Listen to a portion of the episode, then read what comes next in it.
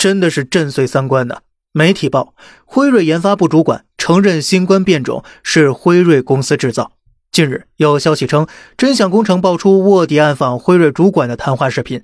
该主管称了：“你千万不要和任何人说自制变种病毒风险是有的，毕竟不能一不留神做出个毒性太大的。但是这种风险我们很喜欢。”该视频中被美国媒体曝光，传闻呢，如今辉瑞公司正在紧急公关，而该主管也已失踪了。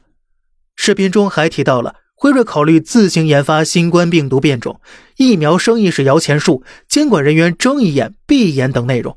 此消息一经媒体报道，便是引起了全世界的轩然大波。有网友提问了：那之前就有的美国病毒论，现在算不算是得到实锤了呢？希望啊，联合国能够出面组织调查。并对主谋者处以刑罚。不过呢，目前媒体报道的这些内容还没有得到权威部门的回应以及确认。那么，如果说新冠病毒是世界公敌，那么如果真的有人制造这种病毒的话，这与反人类的行为又有何异呢？这与当年的孟山都又有什么区别呢？甚至尤甚于孟山都吧。